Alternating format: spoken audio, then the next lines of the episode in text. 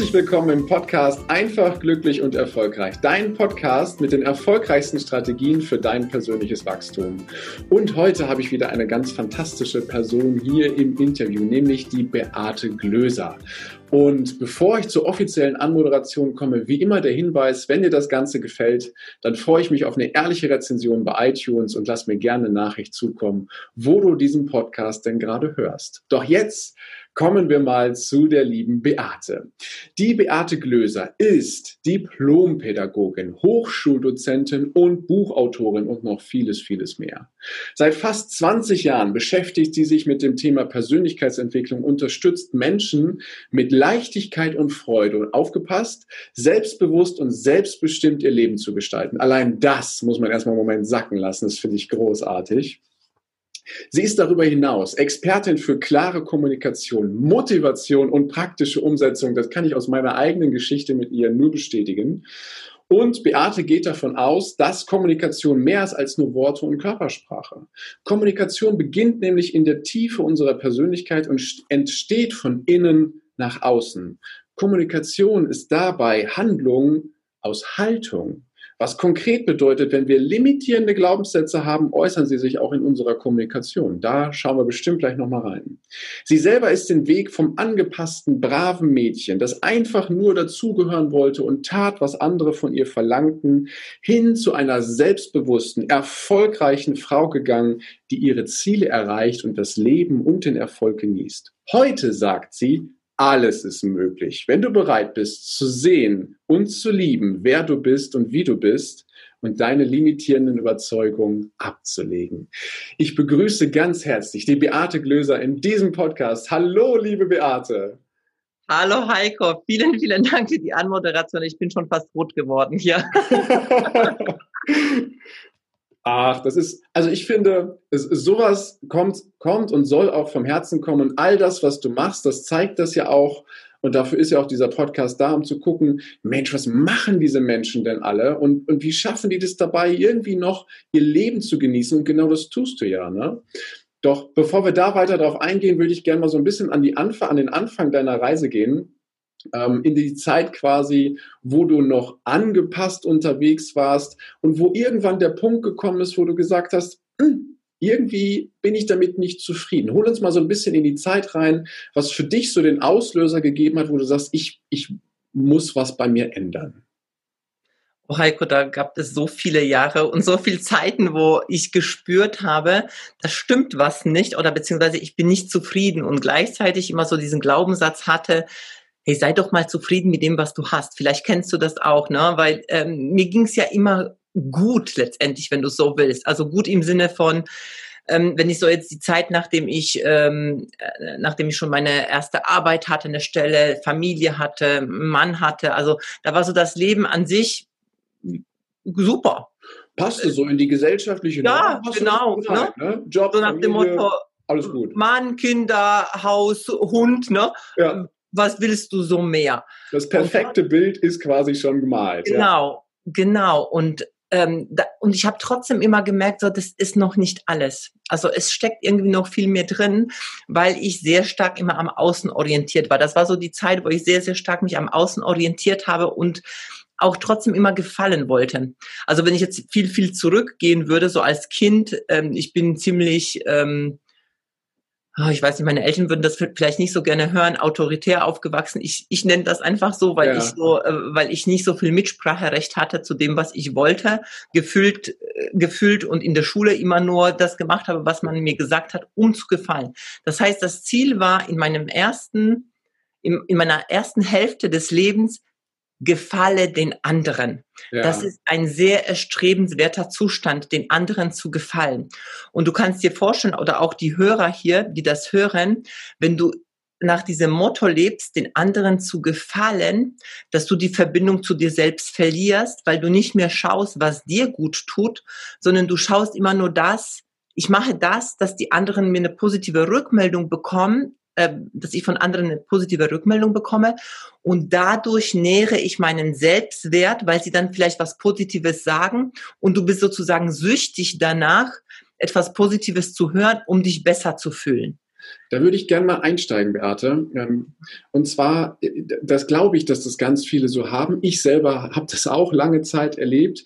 Wie hast du für dich festgestellt, dass das äh, nicht der richtige Weg ist? Also, dass diese Sucht, wie du es gerade gesagt hast, nach diesen äußeren Bestätigungen, nach diesen äußeren Sachen, dass das dir nicht gut tut. Wie hast du es bei dir wahrgenommen? Also mein Körper, also bei mir ist es so, dass mein Körper mein bester, meine beste Freundin, mein bester Freund ist und gleichzeitig mir solche Signale schickt, die du einfach nicht über, die ich nicht übersehen kann. Also ich hatte als Kind schon sehr, sehr starke Neurodermitis. Aber also wirklich, wenn ich sage starke, dann meine ich, ich habe mich zerkratzt bis Blut. Also ich habe mein Gesicht war voll, mein Hals war voll, so dass ich mir gar nicht mehr gefallen habe. Logischerweise mich dann auch geschämt habe für mein Aussehen. Und ähm, und das war so immer so das Zeichen, weil das habe ich ja auch dann im Erwachsenenalter gehabt. Immer wenn ich zu sehr im Außen bin, hat mir praktisch mein Körper gezeigt, das stimmt was nicht. Ich habe lange gebraucht, um das zu kapieren, um ehrlich zu sein, Heiko. Ich habe das nie, ich habe nur gedacht, diese blöde Krankheit, dieses ja. blöde Ding, ne? Also ich habe das nicht als meine Freundin gesehen, sondern ganz im Gegenteil. Ich habe das als sehr, sehr störend empfunden. Aber, Aber ich habe eine Orientierung im Außen sozusagen, weil es sich ja im Außen dann an deiner Haut wiedergespiegelt hat. Ne? Das ist etwas, was von außen ja, ist. Ne? aber das musst du erstmal da drauf kommen. Ja, ja, das meine ich ja. Und das ist ja das Interessante. das ist ja das Interessante. Wo, wo, bist du, wo bist du drauf gestoßen, dass das vielleicht ja. was mit dir zu tun haben könnte? Ähm, also wie gesagt, ich habe aus meiner Sicht ziemlich lange äh, gebraucht. Ich habe irgendwann mal bin ich, ähm, ich hatte auch noch eine Essstörung, eine ganz, ganz heftige Essstörung und irgendwann mal war ich wirklich am Boden. Das war so, ich glaube, da war ich 20, 21. Ich war wirklich am Boden. Ich konnte nicht mehr. Ich habe das Gefühl, ich muss sterben. Also es war wirklich ein ganz, ganz schlimmes Gefühl, weil ich ähm, eben mit dieser Essstörung nicht mehr klargekommen bin und äh, ich habe die dann auch noch versteckt vor allen. Okay. Und irgendwann mal war ein Tag und ich erinnere mich an diesen Tag so genau. Da hatte ich wieder so eine Fressattacke. Ich lag am Boden, also wirklich ähm, im also im herkömmlichen Sinne, ich lag am Boden, ich habe geheult und ich war einfach nur fix und fertig. Und das war so der Punkt, wo ich gesagt habe, jetzt musst du was verändern. Es geht so nicht weiter. Und ich glaube, dass zu diesem Zeitpunkt ich diesen Entschluss gefasst habe oder diesen Anfang gefasst habe, jetzt wird sich mein Leben verändern. Und ich habe auch zu diesem Zeitpunkt schon meinen Mann damals kennengelernt. Ähm, und vor ihm habe ich das natürlich auch alles versteckt. Ja. Also da waren wir gerade frisch zusammen. Und das war so der Punkt, dass ich gedacht habe, okay, jetzt geht's auch um mich und ich gucke, was mir gut tut.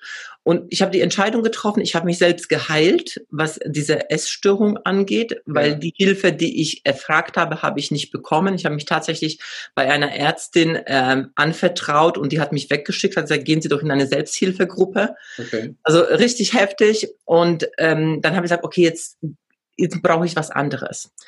Und dann habe ich gesucht. Und dann habe ich gesucht, wie kriege ich, also wie kann ich mich selbst, ähm, also verbessern ist das falsche Wort, also wie kann ich mich so selbst entwickeln, dass ich mich anfange anzunehmen, zu, zu mögen, zu lieben. Und da bin ich eben auf Tony Robbins gestoßen. Also das war mein erster, und das war mit meinen in, in 20er Jahren, also da war ich 23, 24, bin ich zum ersten Mal auf Tony Robbins gestoßen. Und ich vergesse es niemals, als ich den Satz gelesen habe oder diesen sinngemäß, ähm, du bist dafür verantwortlich, was du im Außen hast. Ja. Und ich so, was? Was ist das für ein Arschloch, arrogant und das geht ja gar nicht. Ich bin gar nicht dafür verantwortlich, weil das war für mich bis dahin mein Leben, ja? ja. Anderen waren schuld daran, wenn es mir schlecht ging, weil so habe ich es auch gelernt von zu Hause. Da sind die Politiker schuld, da sind die Nachbarn schuld, da ist der Chef schuld, da sind die blöden Kollegen und so weiter und so fort. Ja. Und auf einmal sagt er, du kannst alles erreichen, wenn du die Verantwortung übernimmst und ähm, du kannst das kreieren, was im Außen ist. Mhm. Und da hat meine Reise begonnen. Da das heißt, ich du bist erst in den Widerstand gegangen und hast gesagt, nein, nein, nein, nein, nein, mein Freund Tony Robbins, so Aber geht das hallo. nicht.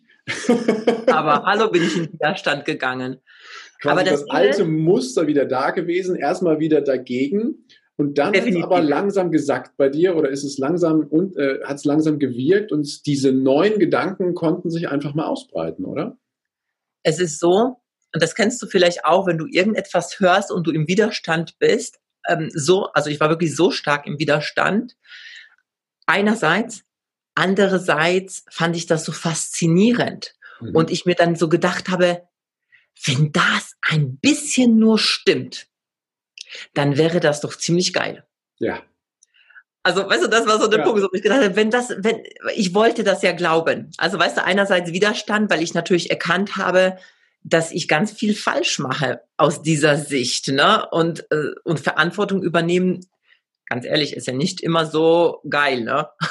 also, wenn, wenn, wenn wir diesen, diesen, Frame so setzen, so wie du ihn gemacht hast, dass das Leben vorher nur im Außen war, dann ist Verantwortung übernehmen für meine eigenen Sachen und damit ja auch für das ganze Leben ja erst einmal äh, wie einen Brief mit sieben Siegeln, um das so zu sagen. Ne? Weil, weil dann müsste ich ja reflektieren, was ich in der Vergangenheit gemacht habe. Uh. Ja, vor allem eben, du hast es jetzt schon in deinem Gesichtsausdruck äh, gezeigt, es ist schmerzhaft. Mhm. Ja, es ist schmerzhaft, weil du dem einfach, äh, ja, in, in Spiegel einfach guckst und weißt, oh, okay, das heißt, ähm, ich mache da paar Dinge, die genau deswegen das im Außen kreieren, was ich gerade habe. Ja. Und bedeutet gleichzeitig, und das ist die positive Seite, krass, ich kann ja auch dadurch auch was verändern. Ja. Und so habe ich halt weiter gesucht, weißt du, ich habe, weil nur von einem Buch, muss ich dir ehrlich sagen, hat sich nicht mein Leben verändert.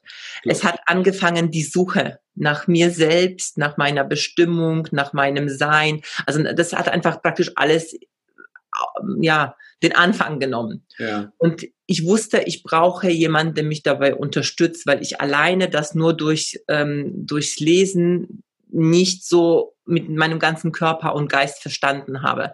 Ich bin jemand, der sehr viel aus Erfahrungen und im Machen lernt. Also ich bin ein sehr intu intuitiver Mensch, ja. aber ich brauche die Erfahrung, um das wirklich auch zu verstehen. Und zwar so, dass, dass ich das dann auch übertragen kann auf mein Leben. Ja. Und so habe ich halt angefangen, nach ähm, Ausbildungen zu gucken, nach Seminaren zu gucken und bin auf NLP damals gestoßen, weil Tony Robbins in seinem Buch von NLP erzählt. Richtig. Also mit Tony Robbins hat es tatsächlich dann auch die Reise letztendlich begonnen. Ja. Und ich war, Heiko, ich war so fasziniert von diesem NLP. Ich habe meinen ersten Practitioner gemacht. Das ist jetzt, auch über zehn Jahre her.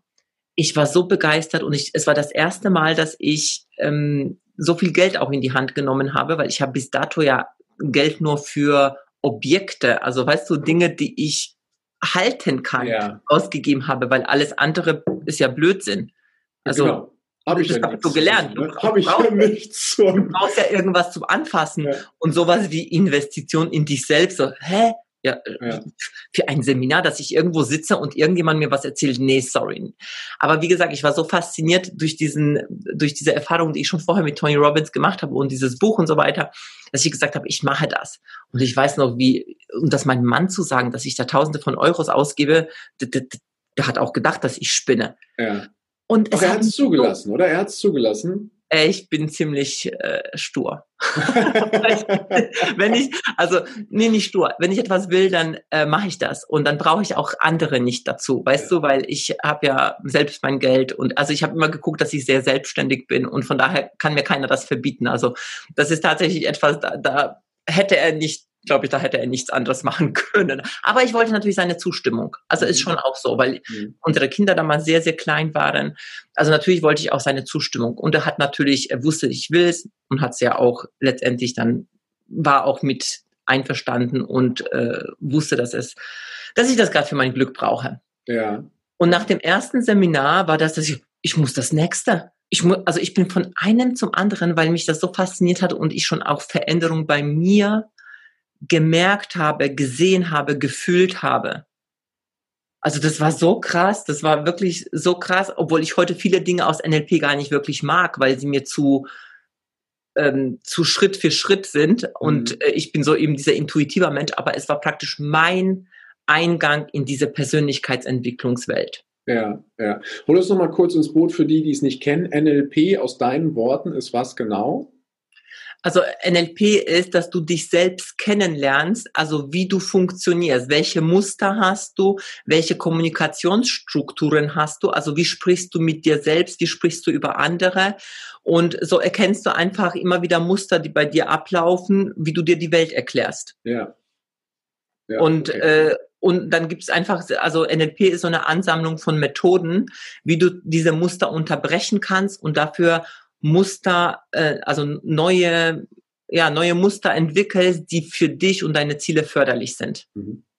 Gut. Okay. Mit meinen Worten.